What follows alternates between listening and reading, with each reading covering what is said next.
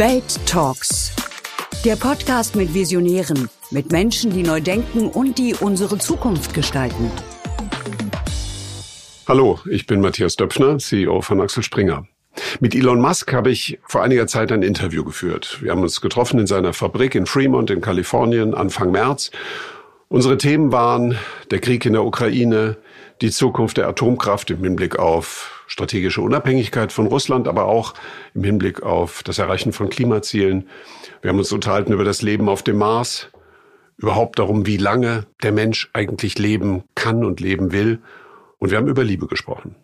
Das Gespräch fand auf Englisch statt. Wir haben es jetzt auf Deutsch synchronisiert. Das Interview gibt es auch als Video bei Welt und bei YouTube. Viel Spaß mit diesem Podcast. Im Jahr 2017 sagtest du, der dritte Weltkrieg werde ein Krieg mit oder über künstliche Intelligenz sein. Jetzt gibt es einen sehr konventionellen Krieg. Kann KI helfen? Ein Grund für einen dritten Weltkrieg könnte sein, dass ein Land oder ein Ort über fortgeschrittene KI-Technologie verfügt und andere Mächte diese haben wollen. Oder befürchten, ein Land könnte fortgeschrittene KI erlangen, die ihm einen großen Vorteil im Krieg brächte. Dann könnten sie versucht sein anzugreifen, bevor das Land, das die starke KI entwickelt, diese für Waffentechnologie nutzen kann.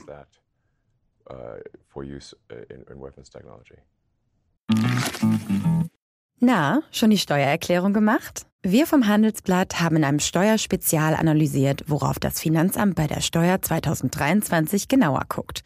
In unserem PDF-Ratgeber finden Sie die wichtigsten 16 Neuerungen, Einstiegstipps für Elster und vier Wege, wie Sie das Maximum herausholen. Sichern Sie sich also jetzt das digitale Handelsblatt vier Wochen für nur ein Euro unter handelsblatt.com slash mehrwissen.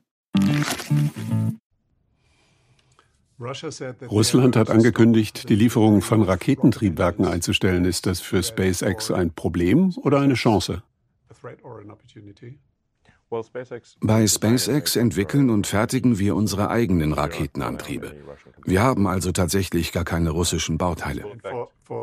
Ist das denn für die, für die USA eine Gefahr? Boeing und Lockheed haben ganz klar auf das russische RD-180-Triebwerk gesetzt. Wobei ich der Fairness halber sagen muss, dass das ein großartiges Triebwerk ist. Sie hoffen in Zukunft mit Triebwerken von Blue Origin davon wegzukommen.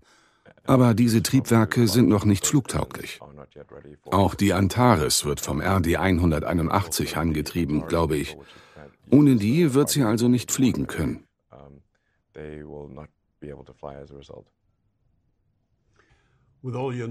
Mit all deinem Wissen, deinen Produkten und Dienstleistungen bist du fast eine strategische Waffe in der modernen Kriegsführung. Wie siehst du deine Rolle in diesem Zusammenhang? Die Ukraine zeigt ja, dass es durchaus Situationen gibt, in denen man deine Hilfe benötigt.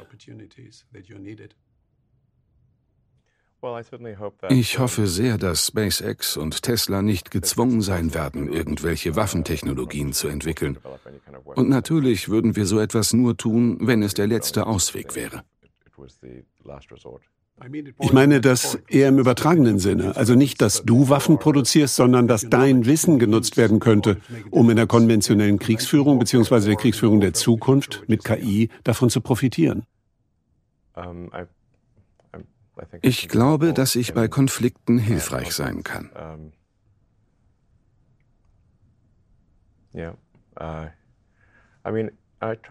Ich versuche durch gewisse Aktivitäten die Wahrscheinlichkeit für eine gute Zukunft zu erhöhen. Und natürlich mache ich hierbei manchmal Fehler. Es ist also nicht so, dass ich immer alles richtig mache, auch wenn das mein Bestreben ist. Ich tue das, was meiner Meinung nach am besten geeignet ist, um der gesamten Menschheit eine gute Zukunft zu sichern. Das ist mein Ziel.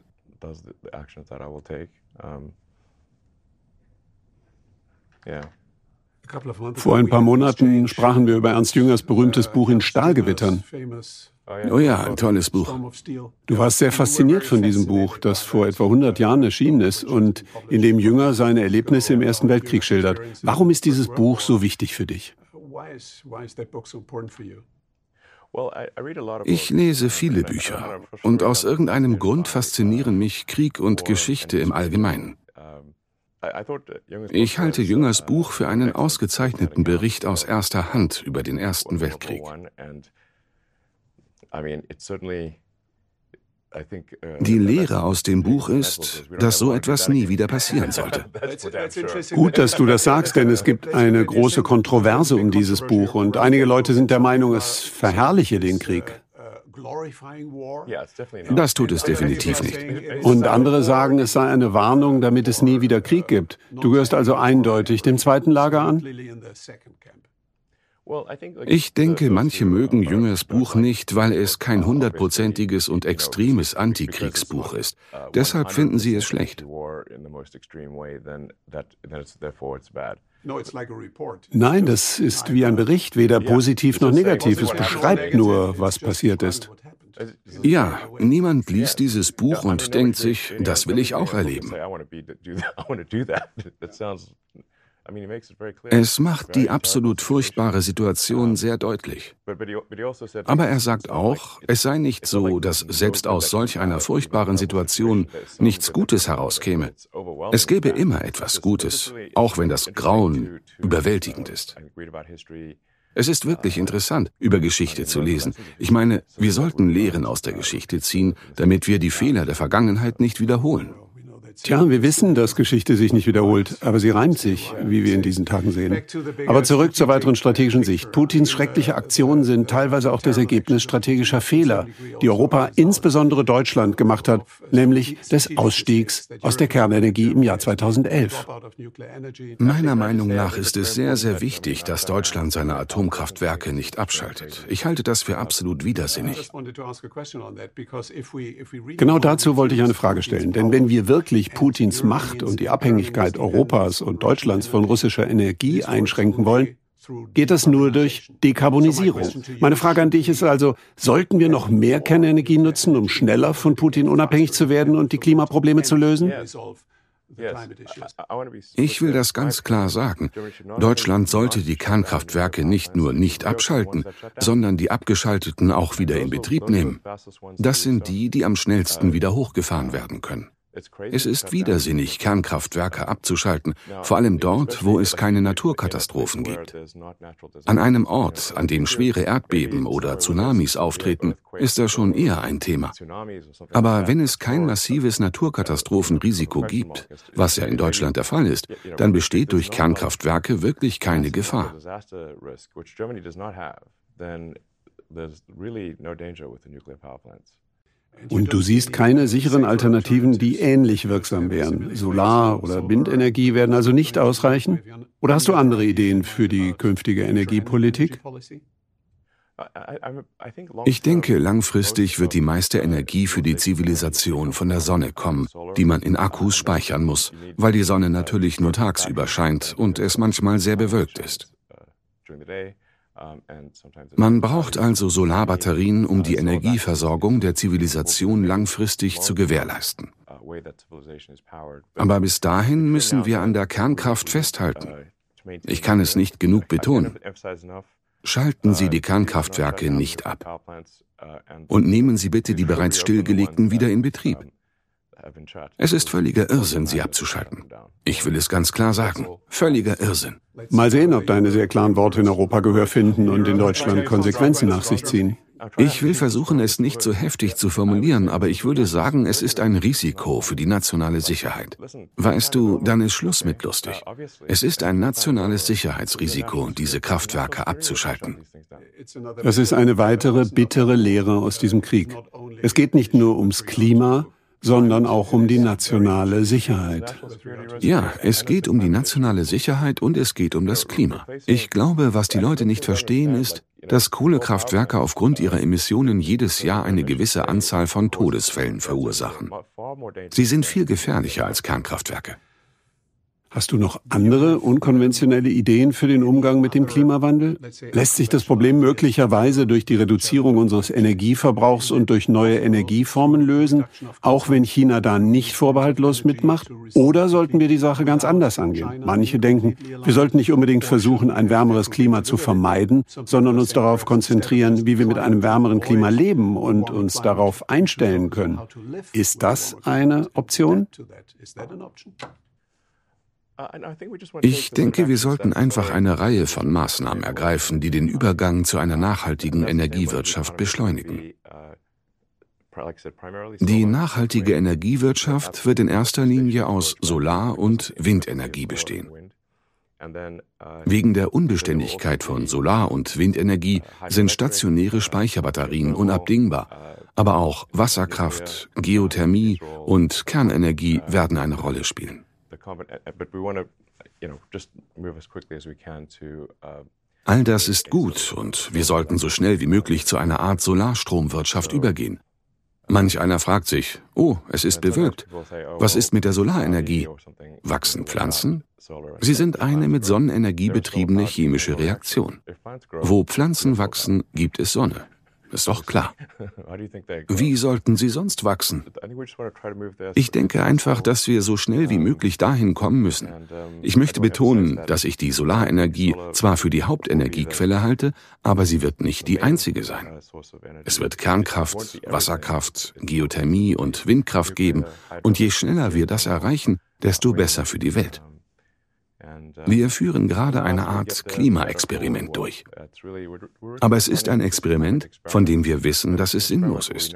Wir wissen, dass uns letztendlich Kohle, Öl und Gas ausgehen werden. Das wird nicht ewig so weitergehen. Wir müssen also zu etwas übergehen, das in jedem Fall langfristig ist, weil uns die Kohlenwasserstoffe zum Verbrennen ausgehen werden. Also sollten wir das Experimentieren sein lassen. Ich bin weit weniger Klimapanikmacher, als manche vielleicht denken. Aber meine Worte werden gerne hergenommen und auf die Spitze getrieben. Wie wird es in 15 Jahren aussehen? Besser als heute? Viel besser als heute? Was die nachhaltige Energie anbelangt, viel, viel besser. Du wettest also, dass wir das Klimaproblem lösen werden? Ja, gar keine Frage. Wir werden das Klimaproblem lösen. Es ist nur die Frage, wann. Und ich würde sagen, das Gute an Tesla besteht im Wesentlichen darin, die nachhaltige Energierevolution um viele Jahre beschleunigt zu haben. Das ist das grundlegende historische Wirken von Tesla. Es geht nicht darum, ob wir eine Lösung finden, das tun wir sowieso, sondern darum, um wie viele Jahre Tesla diesen Übergang beschleunigen kann. Du hast mir gegenüber mal gesagt, der Bevölkerungsrückgang sei eines der am meisten unterschätzten Probleme aller Zeiten. Kannst du das näher erläutern? Die meisten auf der Welt haben den falschen Eindruck, dass es zu viele Menschen gibt. Das ist nicht wahr. Die Erde kann ein Vielfaches der derzeitigen Bevölkerungszahl verkraften. Die Geburtenrate ist wie verrückt gesunken. Leider gibt es diese lächerlichen Bevölkerungsschätzungen der UN, die aktualisiert werden müssen, weil sie einfach keinen Sinn ergeben. Uh,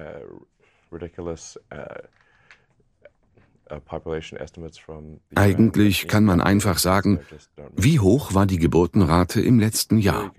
Wie viele Kinder wurden geboren? Das multipliziert man mit der Lebenserwartung und sagt, okay, so viele Menschen wird es in Zukunft geben. Und dann beurteilen wir, ob der Trend der Geburtenrate positiv oder negativ ist. Und er ist negativ. Ganz klar besser wäre es, wenn sich das ändern würde. Nimm zum Beispiel Japan. Meines Wissens beträgt die Bevölkerung dort etwa 110 Millionen. Aber wenn man die Zahl der im letzten Jahr geborenen Kinder mit der Lebenserwartung multipliziert, die bei 85 Jahren liegt, eine sehr beeindruckende Lebenserwartung, dann hätte Japan zukünftig, wenn ich richtig rechne, etwa 68 Millionen Einwohner, also etwa die Hälfte der derzeitigen Bevölkerung. Das ist aber noch nicht alles, denn dann würde auch die demografische Pyramide auf dem Kopf stehen. Das gilt auch jetzt schon dort, wo es viele alte und nur wenige junge Menschen gibt. Und eine auf dem Kopf stehende demografische Pyramide ist instabil. Also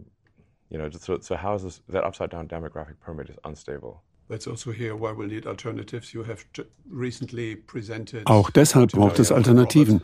Du hast kürzlich Optimus, einen humanoiden Roboter, vorgestellt und große Erwartungen geweckt, was dieser für die Welt leisten könnte.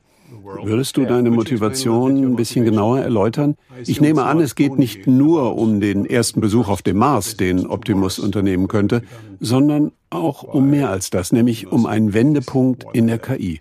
Könntest du deine Vision etwas genauer erklären?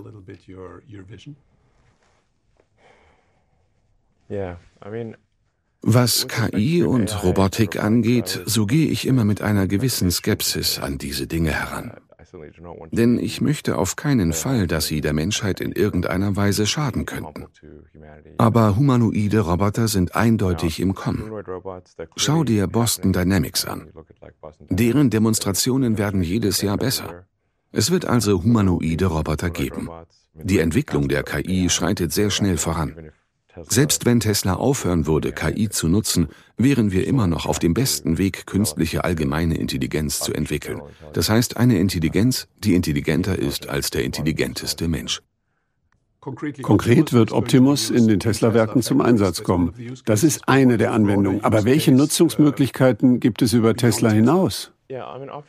Optimus ist überall einsetzbar, eine Art Arbeitsdroide. Die ersten Aufgaben für Optimus wären Arbeiten, die sich wiederholen, langweilig oder gefährlich sind. Im Grunde genommen Arbeiten, die Menschen nicht tun wollen, es sei denn, sie werden dafür bezahlt. Warum hat Optimus zwei Beine? Nur weil er dann wie ein Mensch aussieht oder ist das praktischer? Ich dachte, vier Beine wären besser. Vier Beine sind gut, zwei Beine sind schlecht. Das erinnert mich irgendwie an Orwell. Die Menschheit hat die Welt so gestaltet, dass sie mit zweibeinigen Wesen mit zwei Armen und zehn Fingern interagieren kann. Ein Roboter, der in die Welt passt und Dinge tun kann, die Menschen tun können, muss also in etwa die gleiche Größe, Form und Fähigkeit haben. Der Prototyp soll bis Ende des Jahres fertig sein. Aber wann wird das Produkt massenmarkttauglich sein? Die Massenproduktion ist der schwierige Teil. Ich denke, wir werden in diesem Jahr etwas ziemlich Gutes auf Prototypebene haben, das gegen Ende nächsten Jahres zumindest für eine moderate Serienproduktion geeignet sein könnte. Glaubst du, dass Optimus in unserem täglichen Leben eine Rolle spielen wird, indem er uns im Haushalt und bei ähnlichen Dingen hilft? Ich vermute schon, ja. Wie ich schon sagte, handelt es sich um einen universell einsetzbaren Humanoiden. Du sagtest, das Potenzial sei größer als das von Tesla. Für Autos, ja. Wenn das stimmt, dann muss das Produkt tatsächlich für den Massenmarkt geeignet sein. Klar. Was ist Wirtschaft? Viele denken irrtümlicherweise, Wirtschaft sei gleichbedeutend mit Geld. Geld ist eine Datenbank für den Austausch von Gütern und Dienstleistungen, den zeitversetzten Austausch von Gütern und Dienstleistungen. Geld ist eine Datenbank. Geld als solches hat keine Macht. Stell dir bloß einmal vor, du strandest auf einer abgelegenen Insel, hast Schiffbruch erlitten und eine Billion Dollar auf einem Schweizer Bankkonto. Dann ist das wertlos. Dann hättest du lieber eine Dosensuppe. Du könntest alle Bitcoins der Welt besitzen. Du würdest trotzdem verhungern. Bei der Wirtschaft geht es also eigentlich um Güter und Dienstleistungen.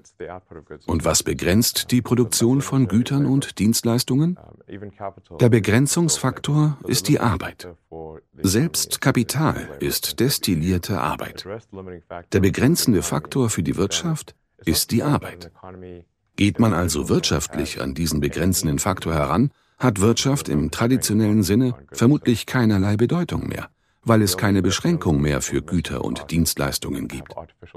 Die einzigen Dinge, die uns fehlen, sind Dinge, die künstlich verknappt werden.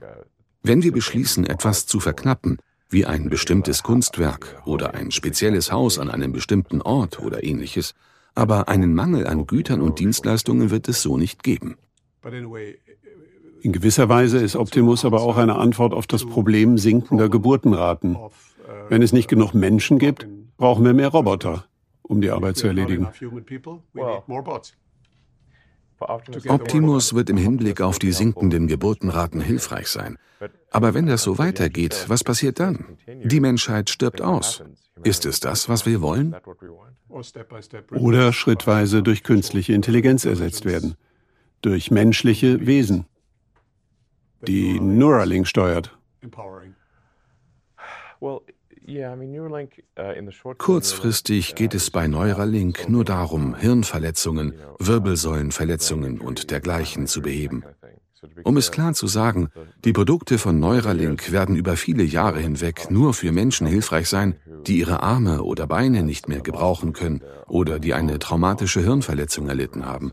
Das ist es, wobei Neuralink in den kommenden Jahren helfen wird. In unserem letzten Gespräch sagtest du, dass Neuralink unter all deinen Projekten das Wichtigste für dich sei. Ist das immer noch so? Ich sagte, das könnte es werden, nicht, dass es das jetzt schon ist. Es könnte das Wichtigste werden, denn es wird langfristig zu einer Abmilderung der künstlichen Intelligenz kommen. In der Form, dass wir tatsächlich mit künstlicher Intelligenz verschmelzen könnten, durch die beschleunigte Interaktion zwischen unserem Kortex und unserer tertiären Schicht, die bereits aus Silizium besteht. Wir sind bereits eine Art dreistufiges Intelligenzwesen. Die Basisebene ist das limbische System, im Wesentlichen das Tier- oder Reptiliengehirn. Und dann gibt es noch den Kortex. Der Kortex steht weitgehend im Dienst des Reptiliengehirns.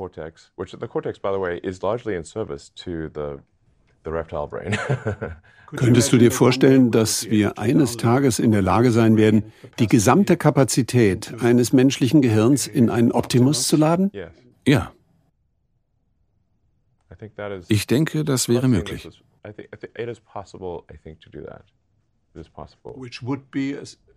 Was eine andere Form des ewigen Lebens wäre. Denn wir würden dann ja auch unsere Persönlichkeit in einen Roboter laden. Ja. Wir könnten die Dinge herunterladen, von denen wir glauben, dass sie uns so einzigartig machen. Wenn du nicht mehr in deinem Körper bist, wird das natürlich einen Unterschied machen. Aber was die Bewahrung unserer Erinnerungen, unserer Persönlichkeit angeht, glaube ich, dass wir das tun könnten. Der Moment der Singularität, den Ray Kurzweil, so glaube ich, für 2025 vorausgesagt hat, rückt schnell näher. Hältst du diesen Zeitplan noch für realistisch? Ich bin mir nicht sicher, ob das eine Singularität ist. Ich meine, ich bin mir nicht sicher, ob es eine sehr scharfe Grenze gibt. Schon jetzt lagern wir so viel Denkleistung aus. Unsere Erinnerungen sind in unseren Telefonen und Computern mit Bildern und Videos gespeichert. Computer und Telefone erweitern unsere Kommunikationsfähigkeit und ermöglichen uns Dinge, die vor 300 Jahren noch als Zauberei galten, für die man auf dem Scheiterhaufen verbrannt worden wäre. Heute kann man praktisch kostenlos mit einer Person am anderen Ende der Welt einen Videocall führen. Das ist großartig. Wir haben unser menschliches Gehirn bereits massiv mit Hilfe von Computern erweitert.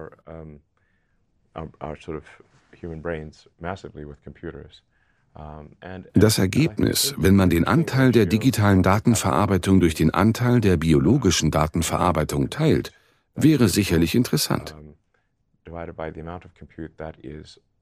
und zu sehen, wie sich dieses Verhältnis im Laufe der Zeit verändert.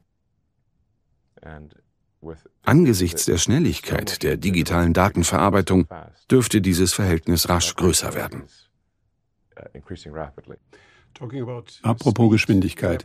Du hast die Vision, dass Starship eines Tages in der Lage sein könnte, in 30 Minuten rund um den Globus von A nach B zu fliegen. Ist das richtig? Und wenn ja, wie sieht der Zeitplan dafür aus? sozusagen für ein globales Supertaxi, mit dem man mit 0, nichts von San Francisco nach Nairobi kommt? San Francisco to Nairobi.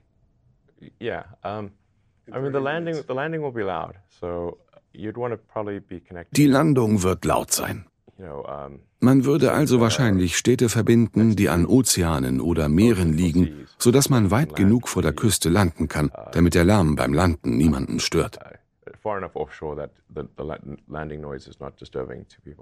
Ein Trip von Küste zu Küste wäre eine realistische Option? Ja, definitiv. Es funktioniert wie eine Interkontinentalrakete, aber mit einer Landung statt Kernwaffen im Gepäck. Weg mit der Bombe, dafür eine Landung dazu. Elon, du hast so viele Probleme der Menschheit gelöst und so viele Lösungen vorgestellt. Ich bin überrascht, dass ein Thema dich nicht so sehr zu faszinieren scheint. Langlebigkeit.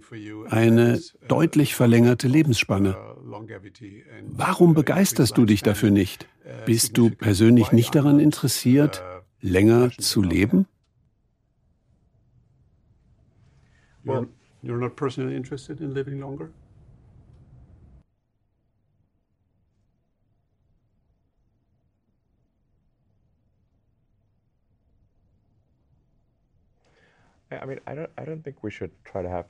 Ich glaube, wir sollten nicht versuchen, das Leben der Menschen immens zu verlängern. Das würde zu einer Erstarrung der Gesellschaft führen, denn die Wahrheit ist doch, dass die meisten Menschen ihre Meinung nicht ändern. Sie sterben einfach. Wenn sie also nicht sterben, werden wir auf alten Ideen sitzen bleiben und die Gesellschaft würde sich nicht weiterentwickeln. Ich denke, wir haben bereits ein ernsthaftes Problem mit der Gerontokratie, denn die Führer vieler Länder sind extrem alt.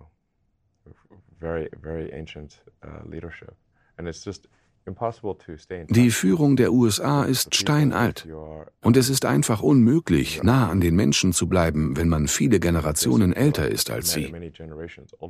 Die Gründer der USA haben ein Mindestalter für politische Ämter festgelegt, aber kein Höchstalter, weil sie nicht erwarteten, dass die Menschen so lange leben. Aber das hätten sie tun sollen. Denn damit eine Demokratie gut funktioniert, müssen die Regierenden einen guten Draht zum Großteil der Bevölkerung haben. Und wenn du zu jung oder zu alt bist, kann davon keine Rede sein. Gibt es sowas wie ein ideales Alter? Wie alt würdest du gerne werden? Ich denke, als politische Führungskraft sollte man idealerweise 10 oder höchstens 20 Jahre über dem Durchschnittsalter der Bevölkerung liegen, wenn das nicht zu verrückt klingt.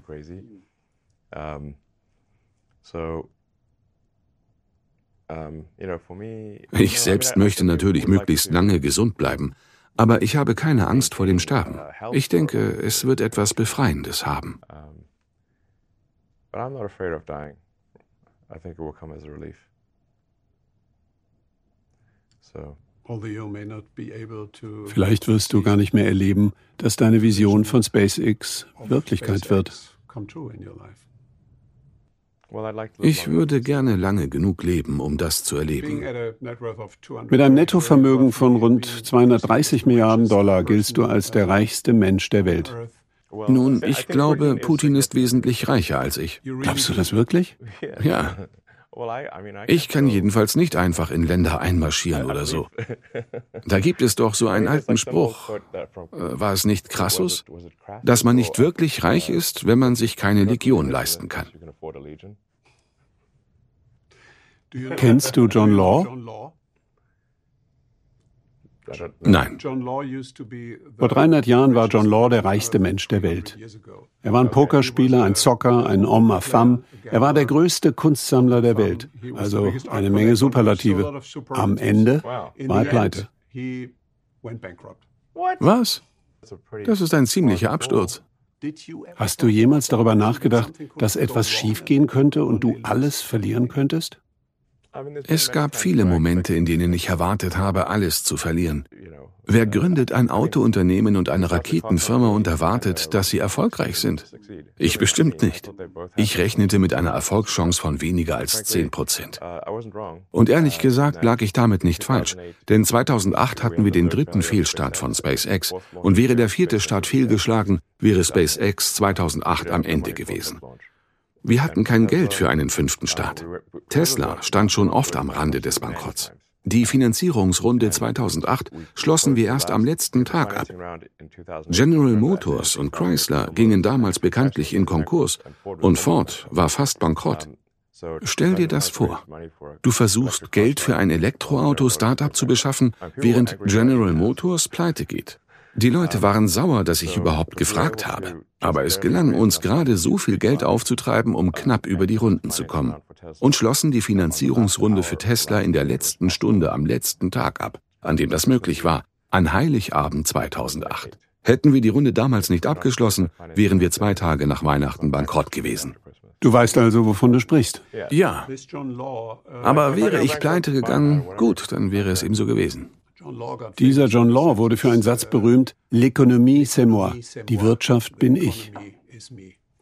War der Typ Franzose oder Engländer? Schotte, sagtest du. Hatte er einen Hang zum Französischen?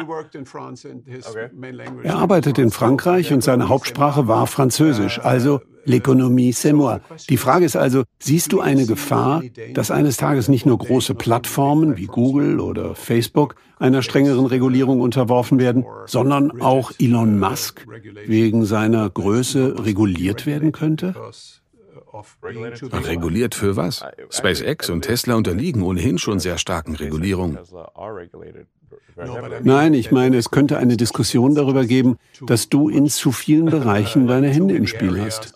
Dass ich persönlich zu viel Macht habe oder Naja, ich meine, wenn man Einfluss in vielen Bereichen hat, die für die Gesellschaft absolut entscheidend sind, wenn man da sehr dominant ist. Wir sehen uns auf dem Mars, ihr Trottel. Okay, alles klar.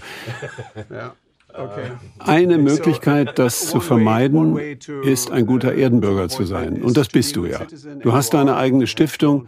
Könntest du uns ein wenig über deine Projekte erzählen, was deine Stiftung in Zukunft tun wird, was deine Prioritäten sind, um Geld zu spenden und die Welt zu verbessern, jenseits deiner geschäftlichen Aktivitäten? Ich möchte betonen, dass der wesentliche Sinn und Zweck von SpaceX und Tesla ist, die Wahrscheinlichkeit einer guten Zukunft zu erhöhen. Sie werden mehr für die Menschheit tun als alles, was ich mit Wohltätigkeit erreichen kann. Bei Tesla geht es um die Beschleunigung nachhaltiger Energie. Das ist ganz offenkundig wichtig.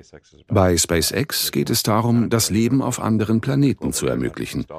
Und natürlich um die Bereitstellung von globalem Internet durch Starlink. Das sind grundlegende Dinge, deren Nutzen weit über das hinausgeht, was ich mit Wohltätigkeit schaffen kann. Und ich muss sagen, es ist sehr schwierig, Geld effektiv zu verschenken, wenn man mit Geld wirklich Gutes tun und nicht nur den Eindruck erwecken will, Gutes zu tun. Gibt es ein konkretes Projekt, auf das du dich konzentrieren möchtest? Zum Beispiel die Versorgung mit Lebensmitteln oder Hunger als große Themen? Oder was anderes, das du dir für deine Stiftungsaktivitäten vorgenommen hast?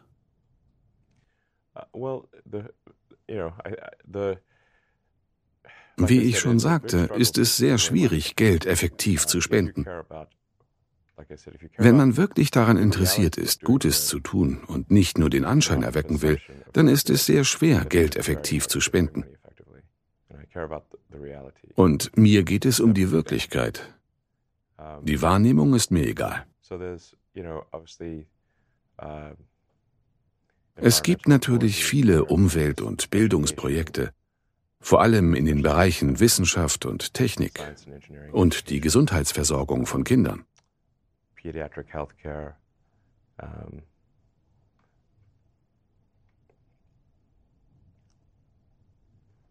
Uh, Hunger ist heutzutage eher ein politisches und logistisches Problem als ein Mangel an Nahrungsmitteln. Es gibt sehr viele Nahrungsmittel.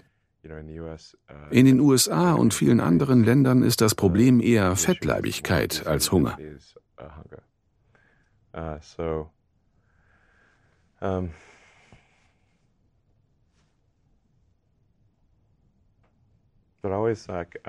Ich suche also immer nach effektiven Möglichkeiten, Geld zu spenden. Hast du eine Idee? Weißt du, für mich sind die unterschätzten Helden die Menschen, die in Krankenhäusern arbeiten oder älteren Menschen helfen. Und ich denke, sie haben keine Lobby. Also sollten wir etwas für sie tun, denn wir brauchen sie, wenn wir Probleme haben. Bestimmt. Denk drüber nach. Wenn man Elon Musk googelt, bekommt man 156 Millionen Suchergebnisse. Wirklich? 76 Millionen Follower auf Twitter. Du bist definitiv einer der bekanntesten Menschen der Welt. Ist Popularität ein Vergnügen oder eine Belastung für dich?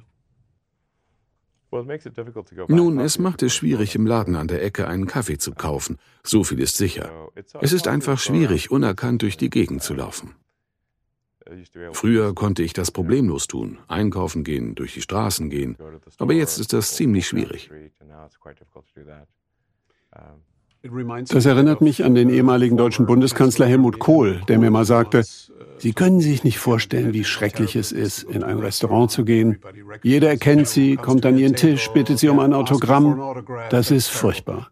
Es gibt nur eine Sache im Leben, die schlimmer ist, und das ist, wenn keiner mehr an den Tisch kommt. Ah, gut möglich.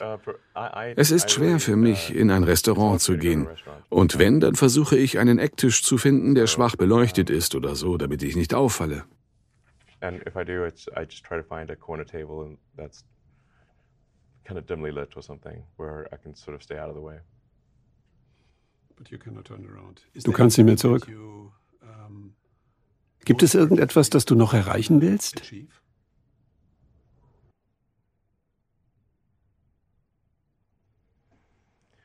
Die dringlichste Aufgabe auf kurze Sicht ist die Perfektionierung des autonomen Fahrens, bis das autonome Fahren wesentlich sicherer sein wird als der Mensch am Steuer.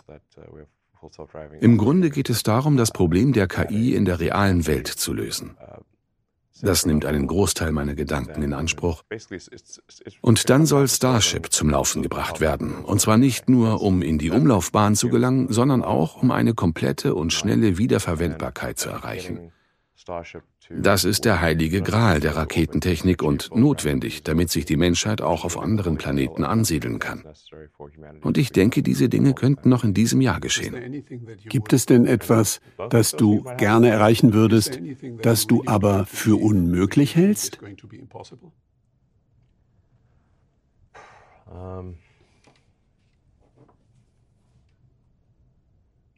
Unmöglich ist ein starkes Wort. Du magst das Wort nicht. Es ist einfach ein starkes Wort. Ich gehe die Dinge von einem physikalischen Standpunkt aus an. Das Wort unmöglich ist in der Physik mehr oder weniger verboten.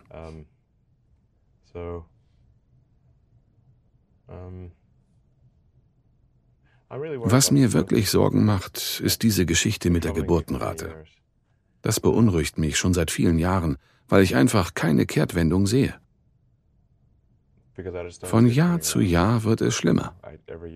Und ich mache meine Freunde damit verrückt. Wäre das ein Projekt für deine Stiftung? Mit Sicherheit.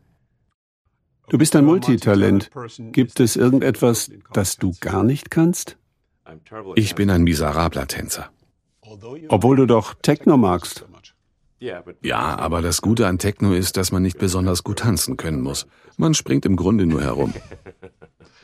Walter Isaacson plant, eine Biografie über dich zu schreiben. Er hat schon eine Biografie über Einstein, über Steve Jobs, Benjamin Franklin und Leonardo da Vinci geschrieben. Mit wem von den Vieren würdest du dich gerne mal auf ein Glas Wein treffen? Ich würde mich geehrt fühlen, jeden von ihnen zu treffen, und sei es nur für eine Minute. Ich glaube, mit Ben Franklin wäre das Abendessen am lustigsten. Und wer von ihnen ist dir deiner Meinung nach am ähnlichsten? Vielleicht Leonardo da Vinci? Du bist doch auch ein Renaissance-Mann. Ich, ich bin ganz anders als diese Menschen. Aber es könnte tatsächlich Ben Franklin sein. Er tat viel für die Wissenschaft und Technik.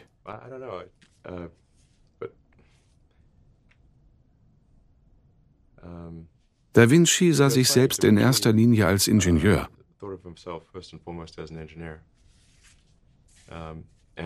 In der Tat ging es in seiner Bewerbung um die Position, die es ihm schließlich ermöglichte, all seine Kunstwerke zu schaffen, nur um seine technischen Ideen.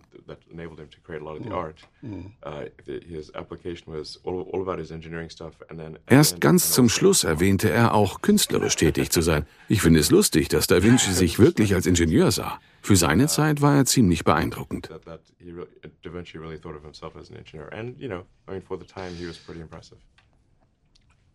Der deutsche Schriftsteller Thomas Mann sagte einmal, der Sinn des Lebens sei es, ein Ingenieur im Interesse des Fortschritts der Menschheit zu sein. Ganz gewiss. Ist das eine gute Definition deiner eigenen Ambitionen? Ja, das ist eine gute Definition. Ist Freiheit für dich der wichtigste Wert in der Gesellschaft?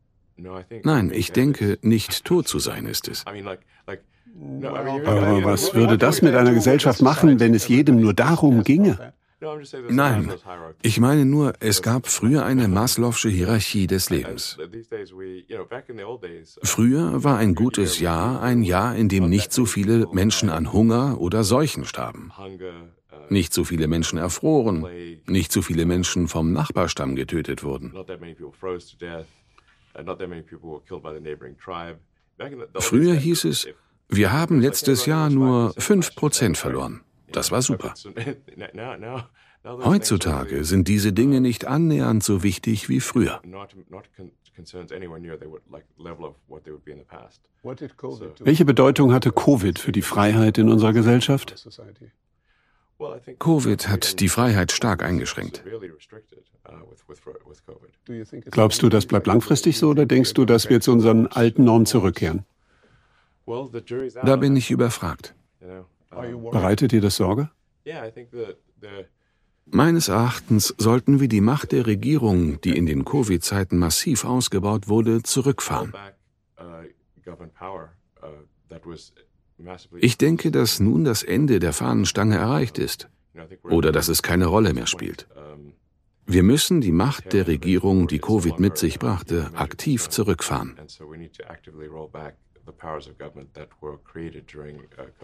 Du hast ja mal gesagt, auf dem Mars sollte es, wenn es dort menschliches Leben gibt, eine direkte Demokratie geben. Ja. Eine direkte Demokratie ist weniger anfällig für Korruption als eine repräsentative Demokratie. Ich hätte da aber noch mehr Empfehlungen. Alle Gesetze müssen so kurz sein, dass jeder sie auch lesen kann. Es sollte einfacher sein, ein Gesetz abzuschaffen, als eines zu machen. Siehst du irgendwelche positiven Auswirkungen der Covid-Pandemie? Ja, ich denke, es gibt auch Positives. Die Entwicklung synthetischer RNA zum Beispiel wurde aufgrund von Covid erheblich beschleunigt.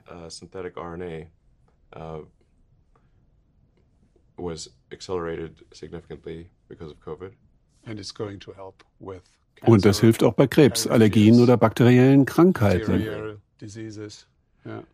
Ja, synthetische RNA ist eine revolutionäre Medizin, wobei den meisten Menschen gar nicht bewusst ist, was für eine Revolution das ist. Ich würde sagen, das ist so, als würde die Medizin von analog auf digital umgestellt. Und das könnte natürlich ein enormer Beschleuniger sein. Wie bei der Pest, die damals auch ein Beschleuniger des gesellschaftlichen und medizinischen Fortschritts war. Ja, das ist interessant. Englisch wurde in England lange Zeit unterdrückt, weil Wilhelm der Eroberer normannischer Franzose war. Man sprach also nicht einmal französisches Französisch, sondern eine andere Variante des Französischen. Aber es war die offizielle Sprache. Und die Gerichtsprozesse in England wurden jahrhundertelang nur in Französisch abgehalten. Wenn man vor Gericht gehen wollte, musste man entweder normannisches Französisch beherrschen oder jemanden anheuern, der es konnte. Und dann wurde die Pest derart schlimm, dass sehr viele Anwälte daran starben und es nicht mehr genug Menschen gab, die vor Gericht Französisch sprechen konnten. Also sagte man sich, wir müssen die Prozesse auf Englisch führen, weil es nicht mehr genug Leute gibt, die normannisches Französisch sprechen. Die Pest war also indirekt ein Auslöser für die Demokratisierung der Gesellschaft. Ja, sie hat, denke ich, für die Gesellschaft als Ganzes Verbesserungen gebracht, zumindest nach dem, was ich über England weiß. Die Menschen durften genau genommen vor Gericht Englisch sprechen, weil sie keine andere Wahl hatten. Auch eine Menge anderer Dinge wurden verbessert. Wegen der Pest herrschte ein Mangel an Arbeitskräften. Das gab den Arbeitern viel mehr Macht und mehr Handlungsfreiheit.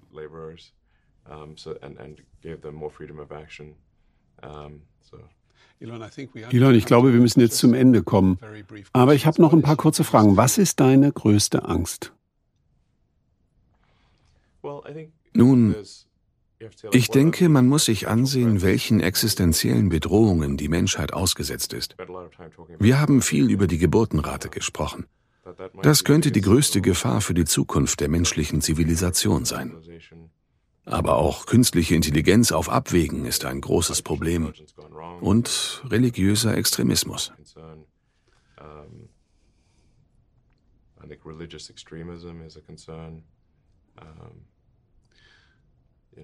Was ist deine größte Hoffnung?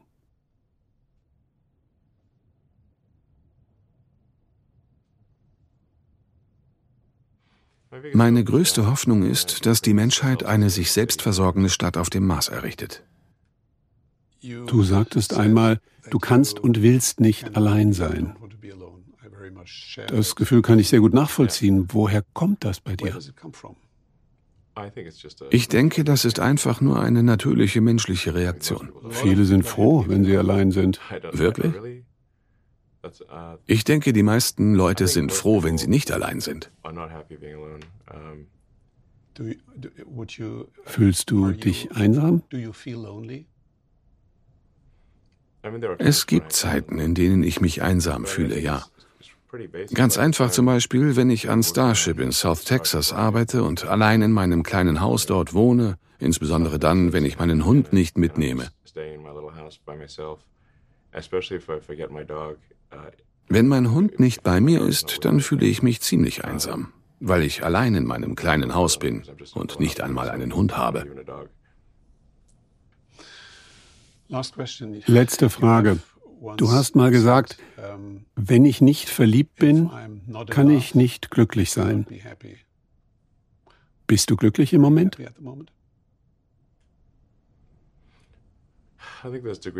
Ich glaube, es gibt verschiedene Grade der Liebe. Um wirklich glücklich zu sein, muss man zufrieden sein und arbeiten und verliebt sein. Ich nehme an, ich bin mittelmäßig glücklich. Es gibt verschiedene Grade von Glück.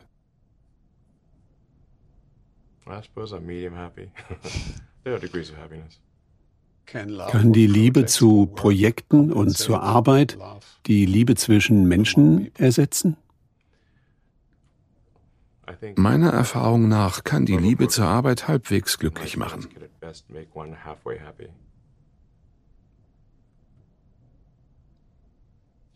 Vielleicht ist das deine größte Hoffnung, wirklich verliebt zu sein. Das war ich schon.